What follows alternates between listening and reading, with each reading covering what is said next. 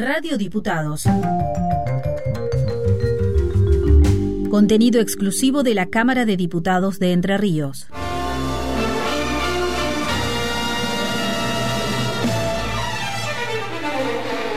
Ecos de la calle. El camino de las luchas que hoy son derechos. Un espacio para pensar sobre género y diversidad desde un enfoque legislativo. Con Ana Cornejo y Carla Saboldelli. Ecos de la calle, por Radio Diputados.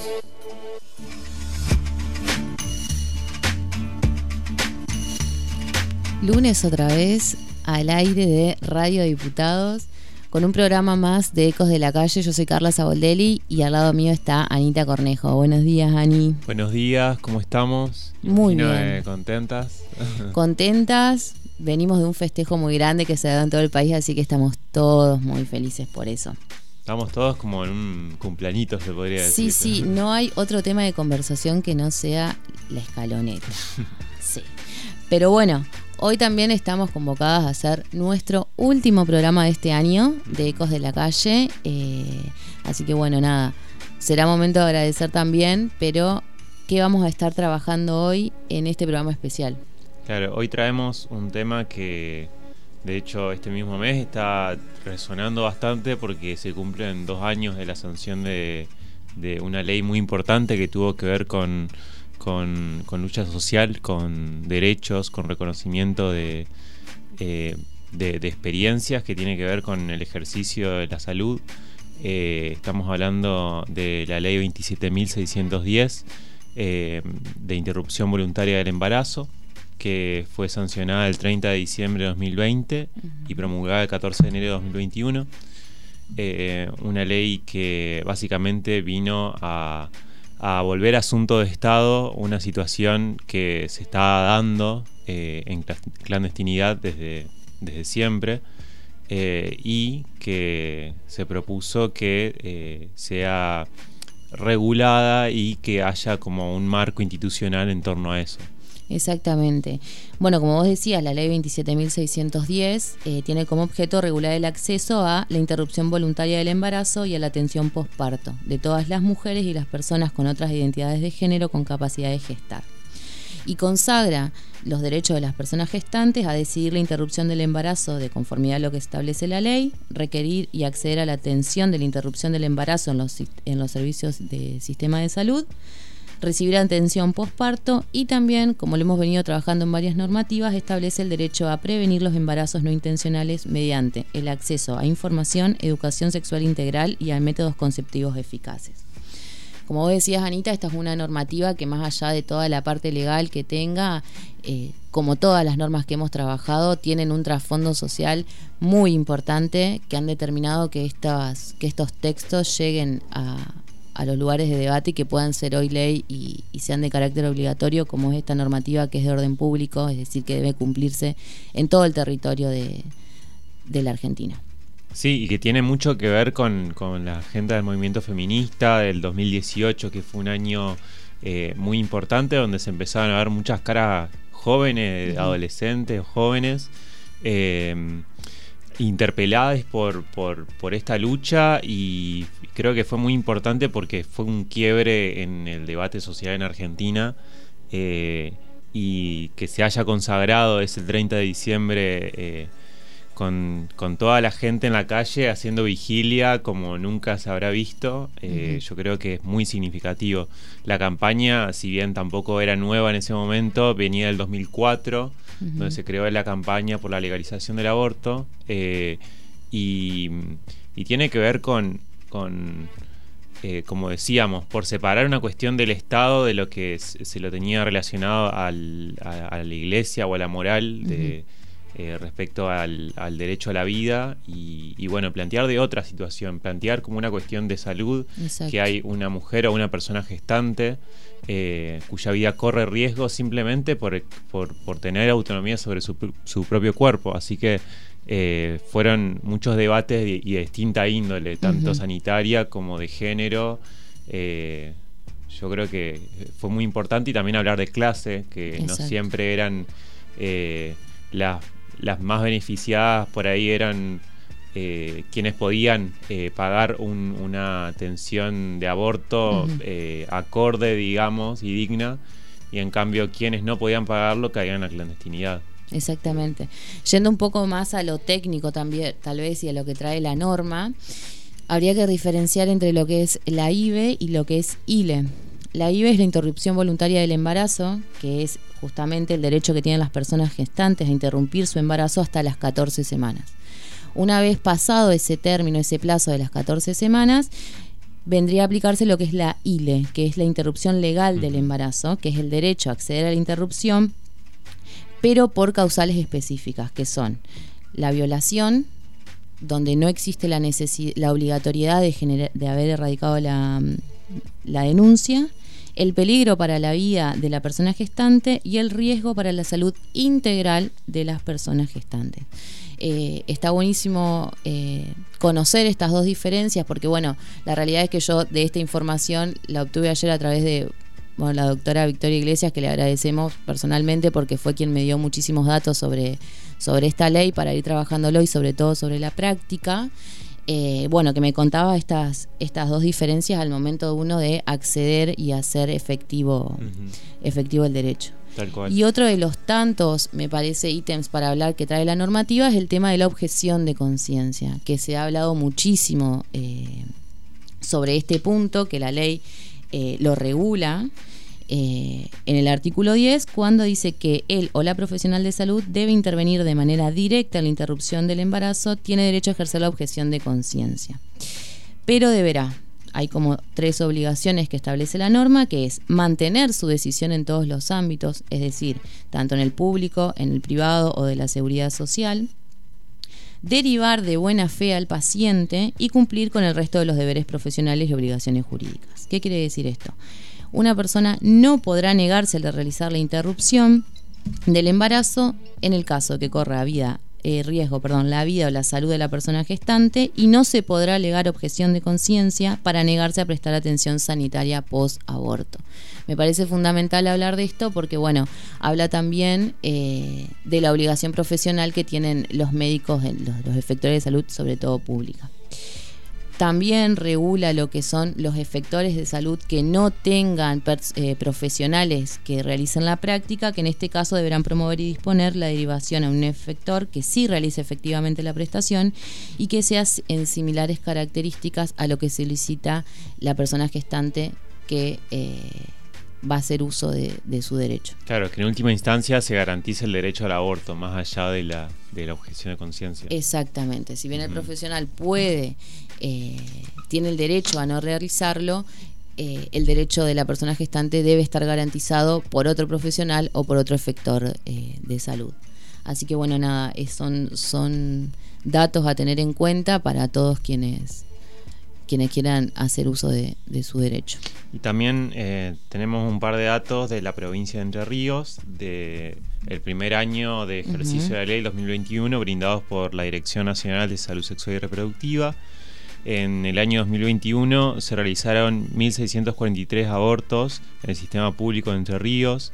Eh, la tasa de ILE o IBE, que se basa en los casos de aborto por cada mil mujeres o personas gestantes, fue 4,7 eh, hay 41 servicios de salud públicos que garantizan el derecho a la IBE y eh, durante ese año se distribuyeron 2.201 tratamientos de misoprostol. Así que bueno, eh, esto un pantallazo rápido y que podemos abordarlo de un millón de formas distintas, seguro, pero queremos darle lugar a invitados que vienen de socorristas en red, particularmente la agrupación de Paraná Dora Te Escucha, así que bueno, después de una pausa estaremos charlando.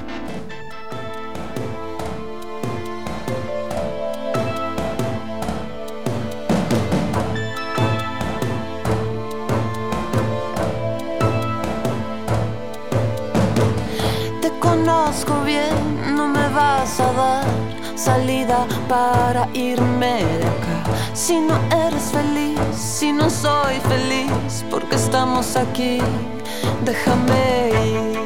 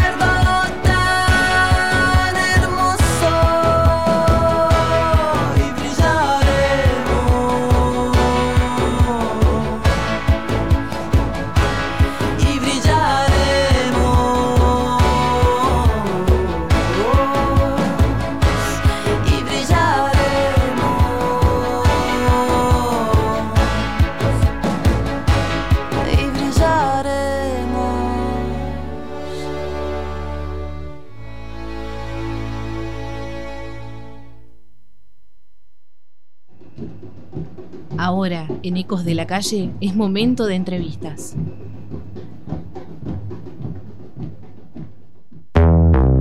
Atención.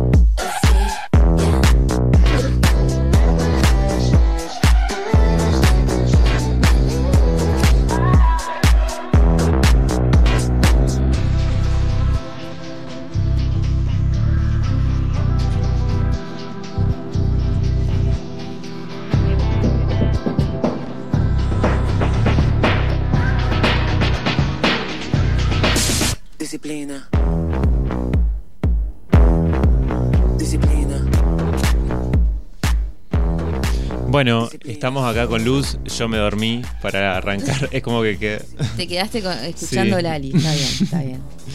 ahora es icono nacional. que- Totalmente. Bueno, eh, estamos con Luz, eh, estamos también esperando a Antonella, vemos, vemos si llega del colectivo que venía de lejos, de, de Oro Verde. Así que bueno, pero estamos con Luz, que es una persona que integra, Dora te escucha, que atiende la línea telefónica de Corrientes, nos dijiste, y sos tallerista de ESI en la escuela normal. ¿Cómo estás? Hola, bien. Muy contenta de estar acá, muy agradecida que, de, que nos den un, un espacio, digamos, en los medios de comunicación. Para nosotras siempre es súper importante poder poner en, digamos, en difusión el tema del aborto, que obviamente el nombre que lleva en la ley es de interrupción voluntaria y legal del embarazo, pero bueno, también podemos hablar de aborto directamente sin que eso signifique un estigma. Hoy Tal cuando empezamos a charlar un poquito con vos, más allá de nombrar que eras tallerista, que eras licenciada en filosofía, también nos dijiste que sos socorrista. Entonces te quería preguntar en qué consiste ser socorrista. Ser socorrista eh, es algo que, que se aprende junto a otras compañeras en una escuela socorrista, que así lo llamamos, que es el modo en que nos integramos en, en las colectivas que existen a lo largo del país. Y lo que hacemos precisamente es acompañar las decisiones de abortar desde comienzo hasta el fin. Bien. Eso significa informar a las personas acerca del uso seguro de misoprostol y también actualmente el uso seguro de mifepristona y misoprostol. Encontrarnos de manera mm, comunitaria, muchas veces en talleres que son colectivos, no solamente con una persona en particular, sino con distintas mujeres y personas con posibilidad de gestar y abortar también. Y, y luego quedar en contacto durante todo el acompañamiento eh, y el proceso del, del aborto hasta que sepamos a través de un control post-aborto, que es también muy importante en todo el proceso, que bueno, que está todo bien. Vos sabés que eh, ayer, justamente hablando con, con, Victoria Iglesias, ella me comentaba lo difícil que por ahí se, se vuelve el seguimiento de la, de la persona, eh, porque no concurren a lo que es eh, las, yo le iba a decir audiencias, pero es la entrevista, digamos, no sé cómo es que se dice, eh, con la ginecóloga o el profesional de la salud que le haya realizado el aborto. Ustedes también intervienen en esa faceta que es, como vos mencionabas, súper importante, digamos. Claro, eh, lo puedo también decir de otra manera. Es una tarea de salud comunitaria que Bien. complementamos con la tarea de, de los y las profesionales de salud. Está Victoria Iglesias, están tantas personas por nombrar, ¿no? Total. Florentina Detler, Gustavo Terra, eh, bueno, la misma Lucy Grimal desde el propio programa. em, Victoria Yeder, eh. Carolina Comalera, Flavia Pereira, las compañeras del Centro de Salud Carrillo. Bueno, es un equipo de profesionales y nosotras complementamos esa tarea de salud comunitaria y también complementamos la tarea de consejería posaborto que tiene que ver con el uso de los métodos anticonceptivos, que obviamente dependen de la decisión de la persona, del estilo de vida y en este país, que es muy distinto de otros países donde no hay directamente ninguna accesibilidad gratuita a métodos anticonceptivos, acá sí tienen la posibilidad de acceder quienes sostienen relaciones heterosexuales, por supuesto. Bien, perfecto.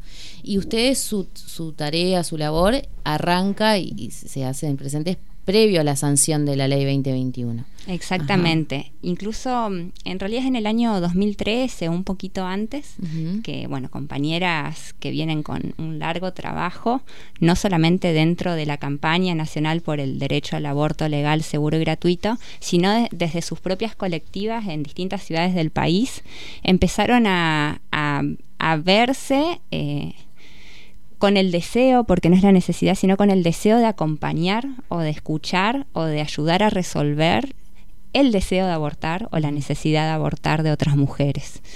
Entonces, dicho acompañamiento ya viene desde aquel entonces, pero en 2013 se arma la red, en realidad en 2012 se arma la red de socorristas, donde estas colectivas de Córdoba, de Neuquén, Buenos Aires, Necochea, bueno, acá Paraná, se conectan, se reúnen, se constituyen en plenaria y empiezan a organizarse como una red, que es lo que hoy somos. Y prácticamente, digamos, ¿cómo es su, su actividad? O sea, la llama o cómo se contactan con... Tenemos una línea telefónica. Bien. Eh, nosotras tenemos un, un teléfono que hoy en día es atendido por una compañera eh, que tiene el alcance, digamos, acá en toda la provincia de Entre Ríos. Y allí respondemos no solamente eh, con información acerca del derecho a abortar, sino acerca de derechos sexuales y reproductivos y no reproductivos. Incluso nos llegan demandas por cuestiones de violencia de género, que bueno, como estamos trabajando desde una mirada de géneros bastante amplia, eh, siempre estamos ahí tratando como de resolver y acompañar. Ese es el primer momento, el- la llamada, ¿no? Y antes, o sea, la línea de acá de Entre Ríos tiene el mismo número desde el año, eh, si no me equivoco, sí, desde el 2013, que se llamaba Láser, Línea de Aborto Seguro de Entre Ríos Mirá. donde estaban Lucy Grimald, María Elena Ale, Silvia Primo, Carolina Comaleras, un poco también las fundadoras de la campaña, Mara Luján. Y es, o sea, las personas gestantes hacen esa, ese primer contacto con ustedes a través de- Y después, por ejemplo, ¿cómo se Y continúa? después eh, a esas personas le informamos acerca si eh, acerca de si quiere acceder a una interrupción voluntaria del embarazo en el sistema público. Le brindamos esa información y también hacemos el monitoreo de la ley, digamos, el seguimiento para ver si hay un acompañamiento adecuado o hay cosas por ahí por, por revisar. Y si quieren acceder a un aborto autogestionado, porque bueno, eso también, digamos, lo pueden hacer si acceden a la medicación por farmacia y no pasar, digamos, por el sistema de salud público, de esa manera también pueden hacerlo. Claro que es importante pensarlo en contexto también, ¿no? ¿Cómo fue ese antes y el después de la ley? ¿Cómo notan su tarea? Eh, Que si hubo algún cambio, Claro. Eh, decimos que en realidad eh, el socorrismo sigue más vivo que nunca porque ahora tenemos una ley que cuidar y que hacer vivir. y, y que difundir y que im- implementar. Eh, ¿En qué cambió? En que nuestra tarea no solamente consiste en acompañar estas decisiones personales, sino que hacemos talleres de educación sexual integral en escuelas, difundimos, digamos, la ley específicamente en escuelas, en organizaciones sociales, hemos estado trabajando con el FOL, con Somos Barrios de Pie, con el movimiento Evita, vamos tratando, bueno, en la escuela normal, en la Bazán y Bustos, vamos eh, con Nuestra América también. Ajá. Tratando de difundir la ley, sobre todo, eh, y el derecho a abortar como un derecho eh, que es paralelo y complementario al derecho que tiene una persona eh, a gestar, parir y maternar, si así lo desea, no como cuestiones opuestas, que es un poco lo que desde los inicios planteaban eh, las feministas francesas allá en los 70 cuando militaban la legalización del aborto, que es que en verdad eh, no se tratan de cuestiones contrarias, sino de una cuestión de planificación de la vida de una persona o de una familia. Sí, Bueno. que de hecho siempre fue como un, un golpe eso de, ah, bueno, eh, querés abortar pero, pero sos madre, ¿cómo puede ser? Como si fuera una... Claro, como si fuera una contradicción. Claro. Y, em, y también, claro, está ese mito de que quienes abortan son todas jóvenes que no Sí. tienen hijes y eso las estadísticas muestran que no es así. O sea, nuestra tarea en el acompañamiento también es llenar lo que llamamos proto- protocola, que es un instrumento estadístico, y producimos sistematización todos los años, desde antes de que hubiera ley, Claro. justamente para ingresar en el discurso público con una información mucho más potente que eh, solamente, bueno, eh, eh, los relatos que podemos tener, que también Claro. son potentes acerca de, de los abortos. Sí, creo que también el, el debate como que se fue complejizando en 2018 y 2019, ¿no? Cuando ya se empezó a volver más masivo y, y abordarlo de, de distintos lugares y no solamente, bueno, esto de mi cuerpo, mi decisión, sino que hay una cuestión de derechos, eh, una cuestión de salud pública. ¿Cómo, ¿Cómo lo vivieron ustedes a esa transición, digamos? No sé si transición, cómo lo, lo vieron, pero que, que el debate se empiece a masificar y qué fue lo que apareció ahí. La marea verde fue lo que nos permitió llegar y ahí sí fueron el, les pibis, digamos, luchando por sus derechos. O sea, hace cuatro años atrás eh, había mucha gente, digamos, que estaba en la educación secundaria, mucha gurizada, digo yo, que salieron a las, a las calles y salimos a las calles para pedir la ley y bueno, nos frustramos en aquel entonces, ¿no? Porque bueno, el, el Senado no, no la aprobó, digamos, pero eh, quedamos ahí como eh, con esa marea en su vida y con una difusión eh, y un alcance que era mucho mayor a los anteriores. Y lo que vos decías, Ana, es muy importante porque eh, se complementan esas dos cuestiones. O sea, por un lado el derecho individual, que es algo que, que vemos que, está, que estuvo y que está muy marcado en Estados Unidos y que por eso hoy esa despolitización del aborto nos lleva al lugar donde están, ¿sí? Porque es una cuestión de derecho individual, Claro. pero también es pública, también Ujú. es de salud pública y de salud comunitaria, a mí me gusta decir, Claro. ¿no?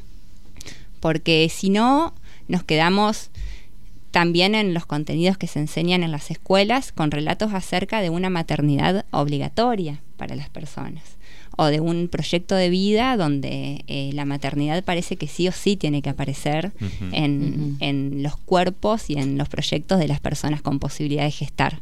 Y la verdad es que no es así. Hay otras posibilidades. Pero bueno, si hay restricciones materiales, si hay restricciones discursivas, si hay restricciones institucionales, se vuelve complejo. ¿Y, Y- vos? ah, No, perdón. no, no. ¿Cuáles Sí. crees que son eh, hoy ya con la ley sancionada? obvia- eh, entiendo los obstáculos previos a la sanción, pero hoy en día, digamos, ¿qué crees vos que se puede mejorar o qué es lo que le- les, les traba por ahí el, el cumplimiento real de... Y cambian las cosas mucho según los territorios. Bien.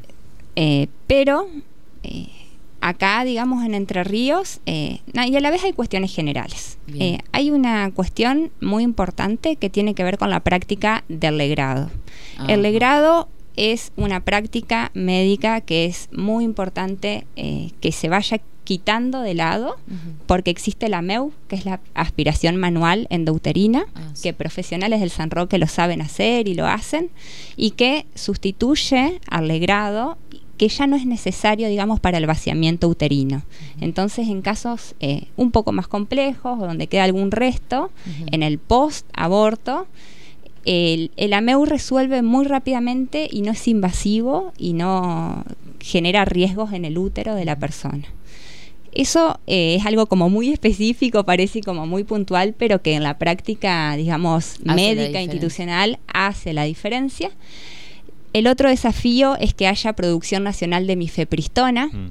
Hasta este entonces eh, se aborta, digamos, en la mayoría de los casos con misoprostol solo y en realidad la Organización Mundial de la Salud recomienda, aconseja usar mifepristona y misoprostol combinados. En este momento se está dando una reunión a nivel nacional con, con diferentes eh, efectores de salud para la inclusión de, de esta droga que vos mencionabas, que por lo que tengo entendido es mucho más efectiva, tiene, tiene, bueno, yo no lo sé técnicamente, digamos, pero vos que Por supuesto que sí, eh, las socorristas lo sabemos, eh, porque bueno, porque ajá. se usa mucho y lo que hace es ser asintomática e inhibir una hormona que es la progesterona y entonces de esa manera el digamos el, el aborto como tal empieza a desencadenarse sin síntomas. Y luego el misoprostol ayuda, digamos, con la expulsión. Pero vuelvo a la pregunta que, Sí. que me hacía Ana con respecto a los desafíos. La producción nacional de mifepristona, que parece que el año que viene se va a, a lanzar. Y por otro lado, bueno, acá en la provincia tenemos 41 efectores de salud que en toda la provincia garan- garantizan o están garantizando consultorías para IBES o ILES.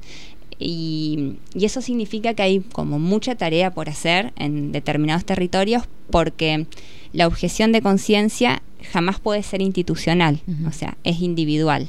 Y eso significa que hay muchos centros de salud donde aún no se está consiguiendo que un equipo, que puede ser un equipo interdisciplinario, eh, pueda acompañar, digamos, los procesos eh, de aborto de las personas. Y eso generaría mucha más accesibilidad.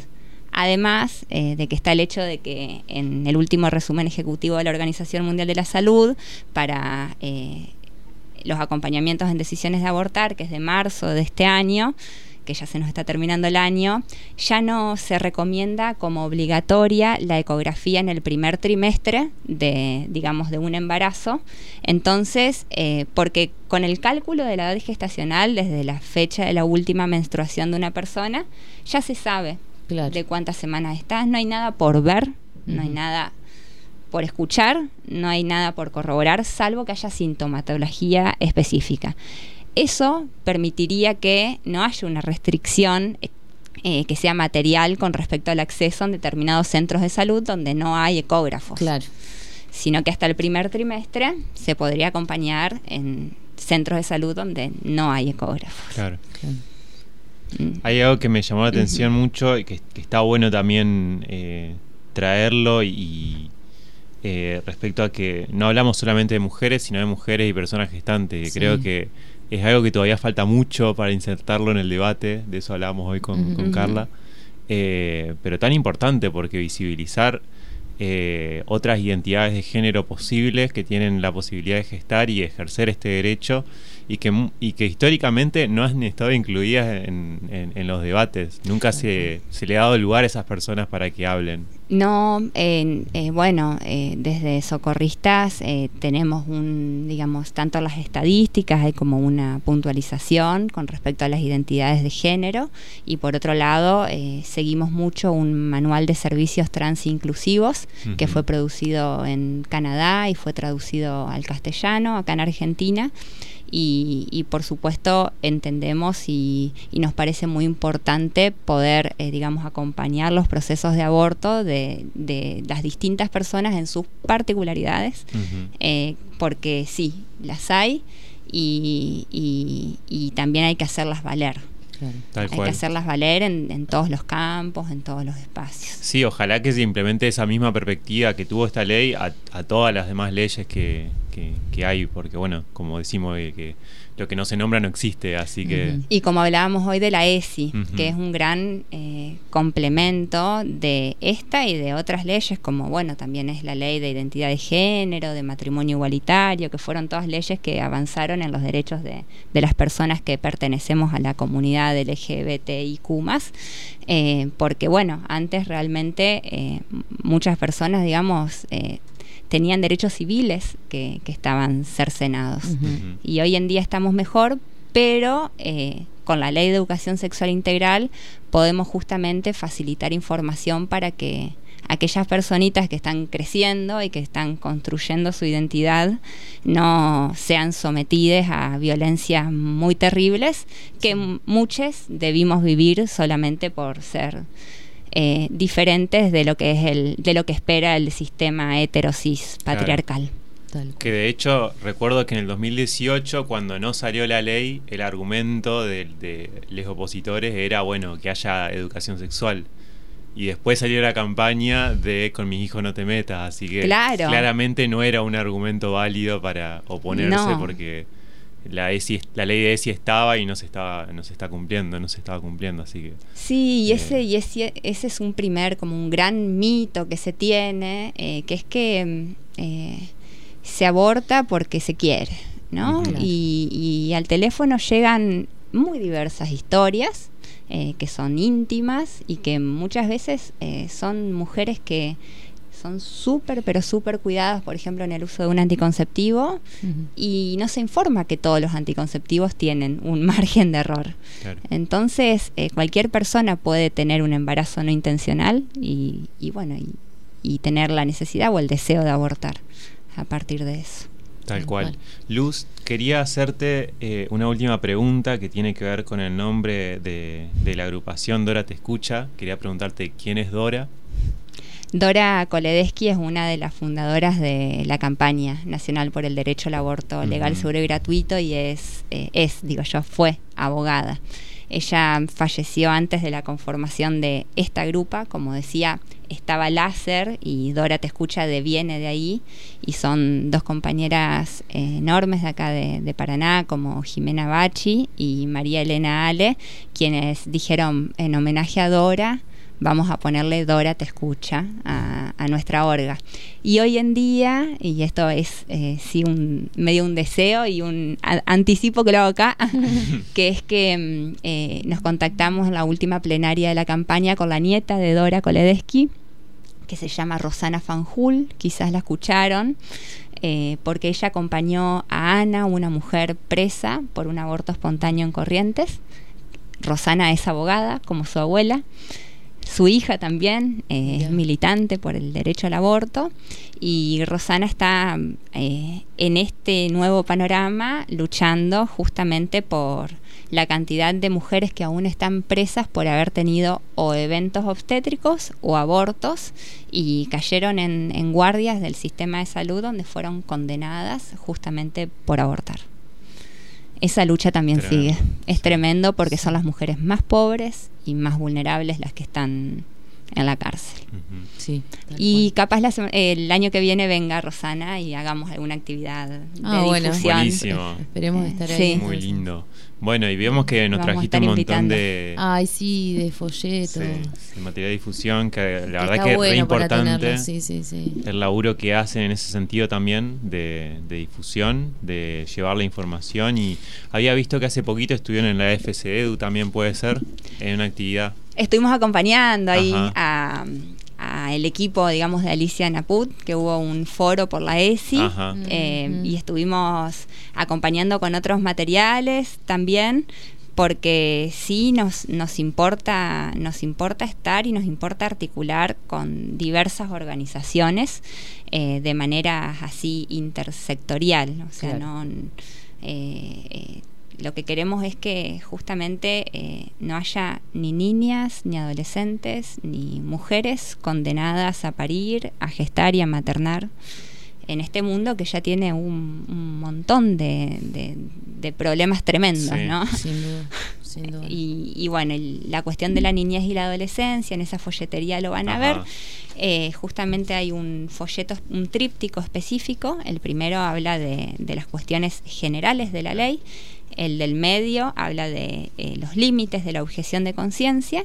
Y el último de las posibilidades para niñas y adolescentes de entre 13 y 17 años, o sea, menores de 18 años, que también están amparadas. Que eh, también, eso te iba a decir, que están previstas en, en la ley. Claro, eh, para que puedan tomar la decisión por sí mismas acerca de interrumpir o continuar un embarazo, teniendo en cuenta el paradigma de la salud integral, donde, Ujú. bueno, niñas y adolescentes realmente se ven muy afectadas cuando, cuando son sometidas a, a maternidades obligatorias. Bueno, Luz, no sé, Ana, si a vos te queda algo más para que charlemos con ella. Seguramente un montón de cosas más, Sí. pero bueno, el tiempo. a Sí, nos lo, que les poco. puedo contar, eh, que es un último com- Sí, por complemento supuesto. que tenemos, o sea, hasta hoy, es que a- al 31 de octubre eh, acompañamos en lo que es la costa del Paraná a 253 personas. Eh, que es un número, o sea, dentro de los las 1653 que mencionaban del año 2021, eh, nosotras somos 10 compañeras eh, y bueno, y en lo que es la costa del Paraná eh, vamos acompañando a 253 personas a abortar. Buenísimo. La verdad que, que destacadísimo el laburo que vienen haciendo. El material de difusión también hermoso, lo estoy viendo y súper claro, súper comunicativo, que eso está buenísimo para quienes tuvimos Sí, comunicación.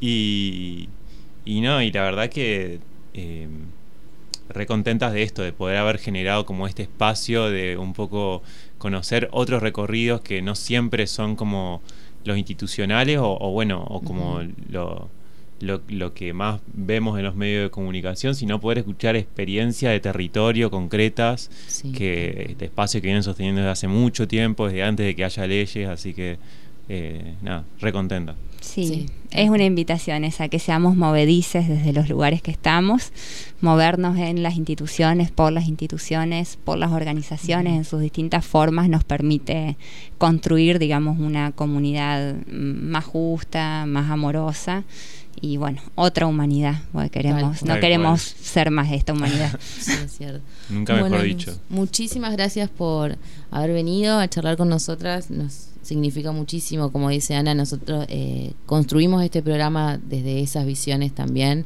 eh, que me parece que enriquecen mucho más el tratamiento por ahí de las leyes. Así que te agradecemos que hayas participado. y ¿Querés nos dejar tus estaremos- contactos? Ajá, Los eso te iba a contactos de- decir. ajá, de la agrupación. Eh, los Ujú. contactos de Dora Te Escucha, tenemos el Instagram, eh, Dora, eh, que es Dora Te Escucha, ¿sí? Eh, y tenemos el número de teléfono que es 343-472-4949. Bien. Así como existe el número de teléfono del, programa del Programa de Salud Sexual y Reproductiva de Nación, que es el 0800 222 3444, donde también se puede llamar y Bien. solicitar información para abortar y como para un montón de otras cosas más vinculadas a la salud sexual y no reproductiva de las personas. Buenísimo. Muchísimas gracias, bueno, Luz. muchas gracias. Bueno, gracias a ustedes. ¿eh? Bueno, y la verdad que ya estamos acá, ya estamos... Vos querías dejarnos contactos igual, no sé Sí, si aparte eh, de eso... Voy a pasar un par de contactos que tienen que ver en los lugares donde se realiza la, eh, la interrupción voluntaria. Tenemos Hospital San Roque, martes 8.30 horas, miércoles 14.30 horas y jueves 10 de la mañana. En el Centro de Salud Manuel Belgrano, también los días martes y miércoles, los martes de 11 a 13.30 y los miércoles de 14.30 a 16.30 horas. En la posta sanitaria La Milagrosa, los días martes a las 8 y los miércoles a las 13. Hospital Domac, los lunes a las 10 y media de la mañana. El Centro de Salud Ramón Carrillo, los días martes y jueves de 9 a 11. Y el Centro de Salud Ilia, los días lunes, martes y miércoles a las 14 horas. Todos estos datos también los van a ir encontrando, bueno, eh, no sé si las chicas lo tienen en su Instagram, pero si no, les invito a seguir eh, yo la nombro particularmente a, a la doctora Victoria Iglesias porque tengo un vínculo muy personal y ella siempre nos está facilitando información sobre estos datos, así que lo pueden encontrar en arroba doctoraiglesiasvictoria.gine, ahí están todos los datos para poder consultar horarios y lugares para realizar eh, la IVE. Buenísimo. Bueno, y estamos también hoy en nuestro último programa, cerrando el año. Ya se nos pasó volando los seis meses, no sé cuántos meses fueron.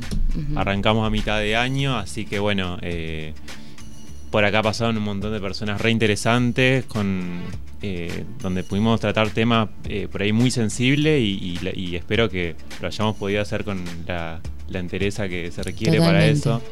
Sí, a mí me gustaría agradecer no solo bueno, a todos los compañeros que, que hacen posible que Radio Diputados esté al aire, eh, a vos, Ana, y también, como dijiste, a todos quienes pasaron por este programa que nos permitieron eh, aprender muchísimo, crecer muchísimo, entender las realidades y, escuchar de boca de otros experiencias que realmente nos han, en mi caso particular, marcado muchísimo. Así que agradecida este Ecos de la Calle 2022 y esperando compartir muchísimo más. Bueno, también tenemos todos los programas subidos a Spotify, así que se pueden escuchar de vuelta en Radio Diputados, están todos los, capítulos.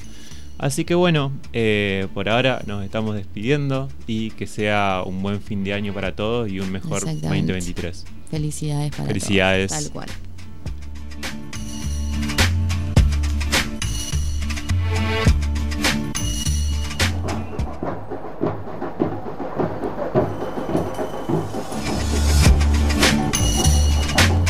Acá compartimos Ecos de la Calle, un espacio para reflexionar sobre género y diversidad